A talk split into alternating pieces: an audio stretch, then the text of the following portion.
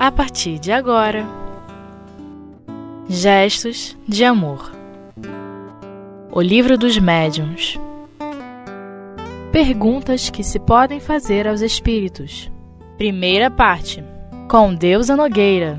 Amigos, estamos iniciando o capítulo 26 do Livro dos Médiuns. E esse capítulo é interessantíssimo que vai nos trazer as perguntas que se podem fazer aos espíritos. Esse contato com os espíritos é algo que sempre se buscou, porque a necessidade de orientação, a necessidade muitas vezes de uma constatação da imortalidade, então o contato nos leva a perguntar, a indagar, a querer saber. Mas a doutrina espírita, ela vem balizar, ela vem nos ajudar a que esse contato seja proveitoso. Que esse contato não traga assim tantos atropelos. Então Kardec, ele organiza de uma forma assim muito boa essas perguntas que se podem fazer aos espíritos. E nessa no item 286, que é o nosso ponto de estudo do dia de hoje, tem as observações preliminares. E aí ele coloca não é, que assim a importância que se dá a maneira de se formular as perguntas e a natureza das perguntas. Então ele está trazendo duas questões muito interessantes. Uma é a forma. E a outra é o fundo, é o conteúdo das perguntas. E quando ele vai dizendo da forma, ele, tá, ele nos orienta que a gente deve redigir com clareza e precisão, evitando as perguntas complexas. O que, que é isso, clareza e precisão? Gente, eu só vou ter clareza se eu souber o que eu quero perguntar. E esse saber o que eu quero perguntar vem de um planejamento, mas um planejamento assim interno mesmo.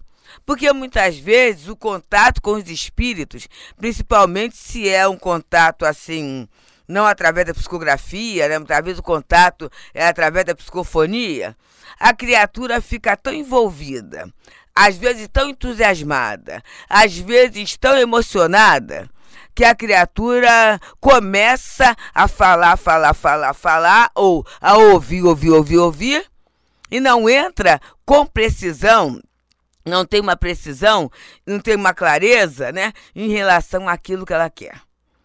Sobre esse aspecto, há um fato bem interessante de uma de uma pessoa, de uma de, do meu do meu círculo de convivência, uma pessoa querida. E essa criatura escreve, olha só, e foi escrita para o plano espiritual do Centro Espírita Leão Denis, porque lá a gente tem esse trabalho da orientação pela psicografia. E ela colocou assim: do, Querido doutor Erma, fale para mim.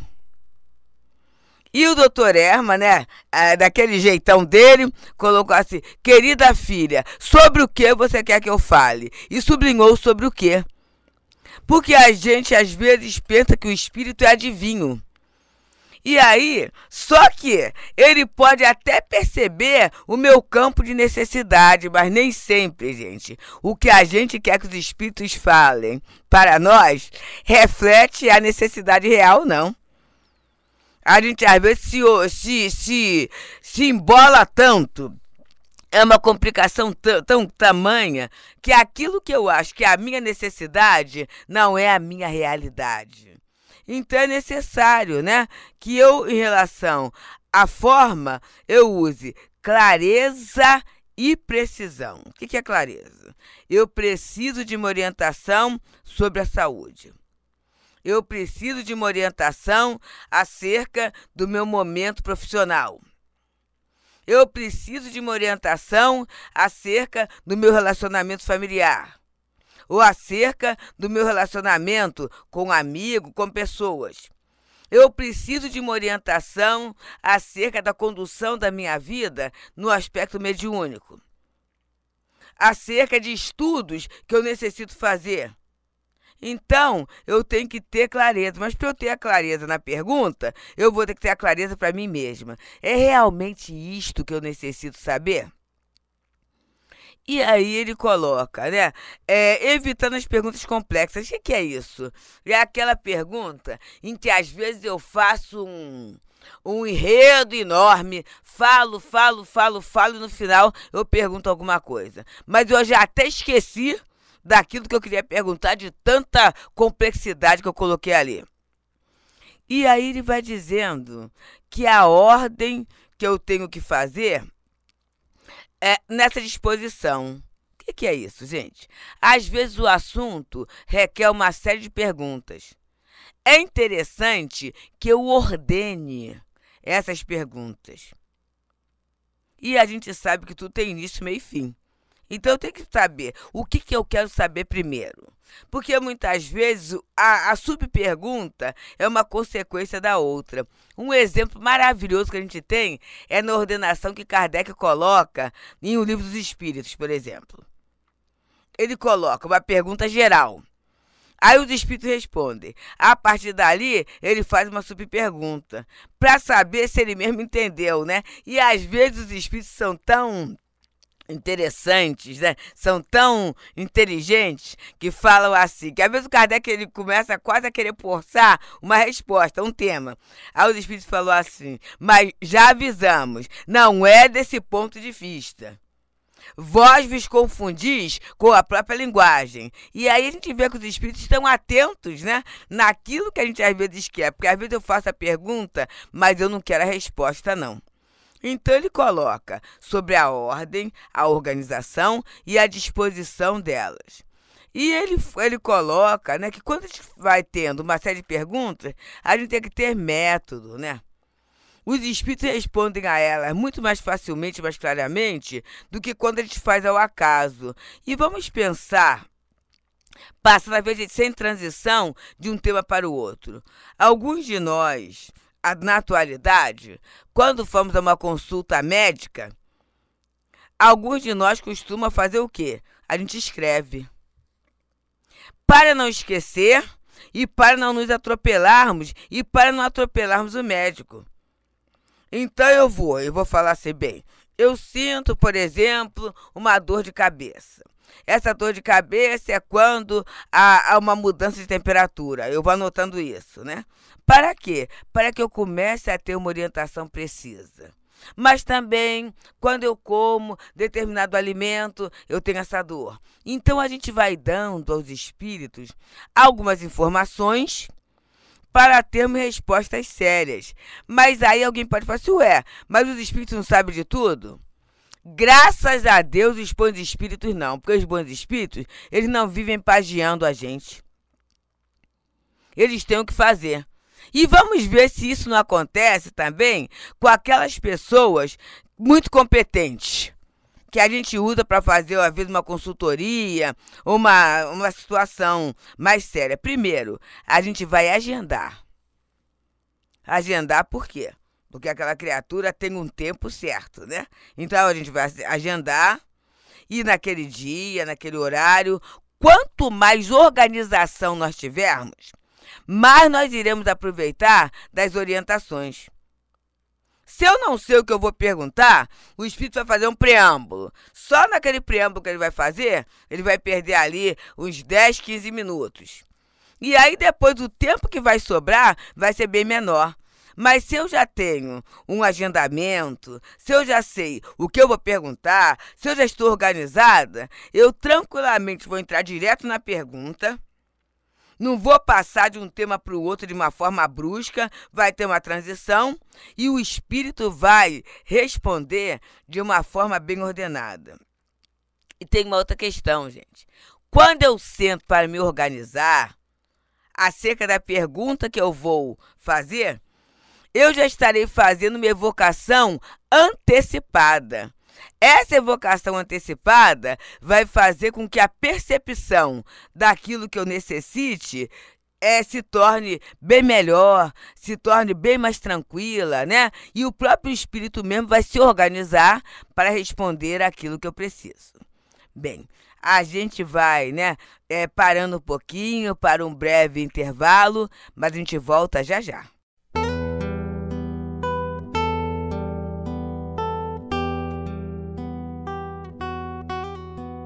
Gestos de amor.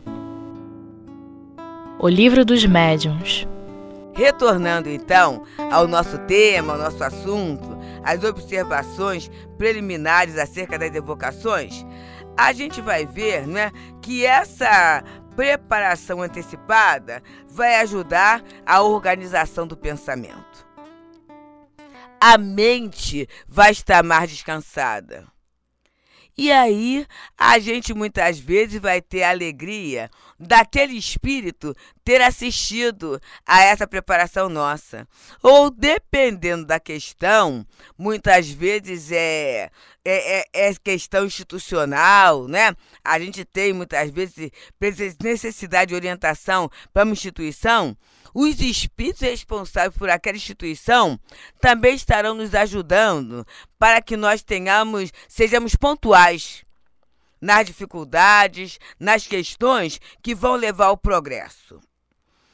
E ele agora nos fala em termos da natureza da pergunta. Olha só. É a natureza da pergunta que vai dar para a gente o quê? Uma resposta certa ou uma resposta falsa, porque a natureza da pergunta, o que, que é a natureza? O conteúdo vai se dirigir ou vai atrair a espíritos mais ou menos bons. Será que um bom espírito ele vai estar disponível para responder uma questão fútil? Ah, que roupa eu devo vestir para ir no casamento tal ou tal? Né? Será que eu vou ganhar um dinheiro? Eu vou ganhar o dinheiro naquele jogo tal ou tal? Vai ser até difícil porque o espírito bom não joga, né? Ele não tem essa noção de sorte ou azar. Então a gente tem que pensar que esse conteúdo é que vai determinar a natureza do espírito que vai responder. E essa resposta é que vai, vai nos dar a precisão se é para questões de progresso ou não. Certa feita, lá no Centro Espírita Leon Denis, é, há esse trabalho de orientação, como eu já disse no bloco anterior.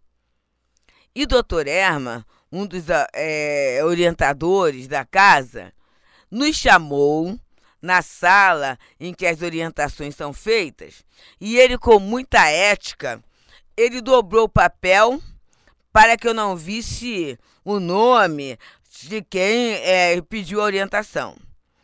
E ele me mandou ler. E a pessoa colocou assim: Do, Querido doutor Herman, gostaria de receber uma orientação. Vendia, como, como o senhor sabe, ela começou assim, como o senhor sabe, vendia aquela casa, e aí ela falou, a casa tal, no número tal, na rua tal. Portanto, e o dinheiro está aplicado em overnight. Overnight era uma aplicação que, que tinha na, naquela época em que a inflação era declarada, né? E que rendia dia a dia. Aí ela, mas ela colocou, rendendo a tanto, a tanto, diariamente, tudo isso, né? E agora eu tenho duas casas para comprar, que estão em vista o, a casa tal, ela descrevia a casa, né? Uma casa amarela, que tem varanda, que tem isso, que tem jardim, que tem garagem, mas não tem canil. Como o senhor sabe, eu tenho dois cachorros. E a casa tal, na rua tal, no número tal, ela descrevia a casa. A gente só ela gastou folhas de papel. Que tem canil, mas não tem garagem. Qual das duas casas teve que comprar? E aí, doutor Erma virou para mim e falou assim: a continuar assim, nós não teremos condições de continuarmos a trabalhar nessa casa. Você que, traba, que fala para o público, esclareça sobre essa questão. Aí alguém pode virar e perguntar assim: ah, mas a questão de comprar a casa, né? A, a casa acessa é uma questão que inquieta, a pessoa pode comprar errado. Olha só, gente, pode comprar errado, mas assim, errar e acertar nas questões materiais são contingências nossas, gente. Eu posso, de repente, achar que eu quero fazer um negócio de, de salgadinhos e aí eu começo a investir nisso. Aí começa e tudo. Mas as pessoas que vão perguntar assim: ah, não tem uma sobremesa, não? Não tem um docinho, não? Aí eu já começo a pensar assim: ah, então, de repente, a necessidade maior é o mercado de doce. E aí, de repente, eu largo aquele negócio invisto em outro, ou começo em outros dois. Isso, gente, é aprendizado humano e faz parte do nosso circuito evolutivo. É necessário, está lá no livro dos Espíritos, que a gente tenha contato com a vida material para quê? Para aprender. Então, se os espíritos fizerem isso por, por, por, cada um de nós, é como aquele pai, aquela mãe, que, em nome do grande amor, eles fazem o trabalho de casa para a criança. Olha só. Parece que é um grande amor. A criança vai achar ótima porque foi poupada por esforço, mas ela vai ficar tão incompetente quanto ela saiu da sala de aula. Porque o que era o trabalho de casa? Era para exercitar um conteúdo que foi trabalhado. Se ela não exercitou, ela vai ficar assim. Assim, essa, essa questão dessa facilidade que os bons espíritos não nos colocam. Uma outra questão que ele fala aqui são aquelas perguntas que a gente coloca para os espíritos para pôr à prova para ver se ele sabe ou não, né? Para saber se é ele mesmo. E vamos perguntar, gente. A gente encarnado, a gente gosta disso? Quando alguém fica querendo testar a gente para saber se é a gente mesmo?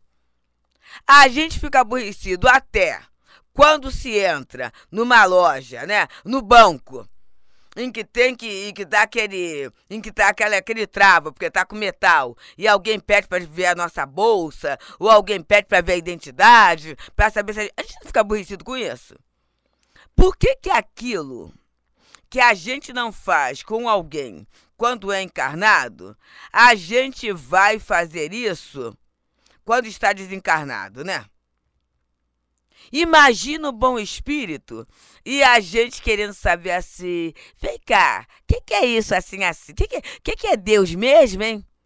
Tem que fazer o bem mesmo? Aí se é um matemático, ah, você é isso, quanto é 7 vezes 8? Olha só, gente, aquele espírito poderia oferecer muito mais e a gente está com situações materiais, situações é, é fúteis, né?